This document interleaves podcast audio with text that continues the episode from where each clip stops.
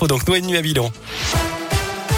Et à la une, la neige attendue en Isère. Météo France annonce de fortes chutes de neige demain matin dans le département. Un petit saupoudrage à partir de 800 voire 900 mètres d'altitude, quelques centimètres à partir de 1000 mètres, 10 à 15 centimètres vers 1500 mètres et 15 à 20 centimètres au-dessus de 2000 mètres d'altitude. Le tout en l'espace de 6 heures seulement. La neige qui s'est déjà invitée ces dernières heures sur les reliefs auvergnats, notamment sur le massif du Sancy dans le Puy-de-Dôme. Les photos et toutes les prévisions sont à retrouver sur notre site internet www.radescoop.com ainsi que sur l'appli Scoop. C'est officiel, Decathlon Confluence à Lyon fermera ses portes définitivement le 10 novembre. Ouvert en juin 2019, le magasin n'a pas su faire face à la crise sanitaire. Les 30 salariés devraient donc être redirigés vers d'autres sites de l'enseigne à Bron, Lyon-Centre, Pardieu, Villefranche, Limonest, Écully ou encore Bénaud. Le soulagement dans l'Ain, l'homme de 53 ans porté disparu à Varambon, près de Pondin, a été retrouvé sain et sauf. Les gendarmes avaient lancé un appel à témoins. Attention, signalez-vous, la préfecture du Rhône lance un appel à la prudence avec le passage à l'heure d'hiver depuis ce week-end, notamment pour les cyclistes et les trottinettes. Il faut absolument être visible. Une opération de sensibilisation aura lieu en fin de journée. La police sera à 17h à l'angle du quai Jules Courmont et du pont de la Guillotière dans le deuxième arrondissement de Lyon.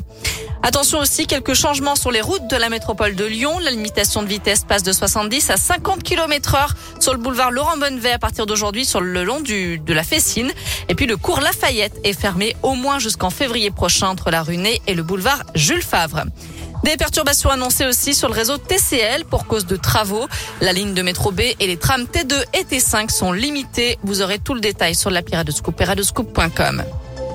Dans le reste de l'actu, le coup de pouce de l'État pour les jeunes éloignés de l'emploi. À partir du 1er mars, 400 000 jeunes de 16 à 25 ans sans emploi ni formation pourront souscrire un contrat engagement jeune. Ils toucheront alors une allocation allant jusqu'à 500 euros par mois en échange de 15 à 20 heures de formation ou d'accompagnement par semaine. La suite du procès des attentats du 13 novembre 2015 à Paris. La parole est maintenant aux 14 accusés. Salah Deslam, seul survivant des commandos, a été appelé à la barre. Il a accepté de répondre aux questions de la Cour. Le tribunal va se pencher sur sa personnalité, son parcours et son passé judiciaire. À la page des sports du basket et un coup dur pour l'Asvel, Raymar Morgan sera finalement absent jusqu'à la fin de l'année 2021. L'intérieur américain s'est fait opérer aujourd'hui d'une hernie discale, opération qui s'est bien passée.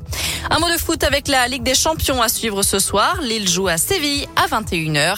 Et puis c'est officiel, Tottenham a un nouvel entraîneur. Il s'agit de l'Italien Antonio Conte.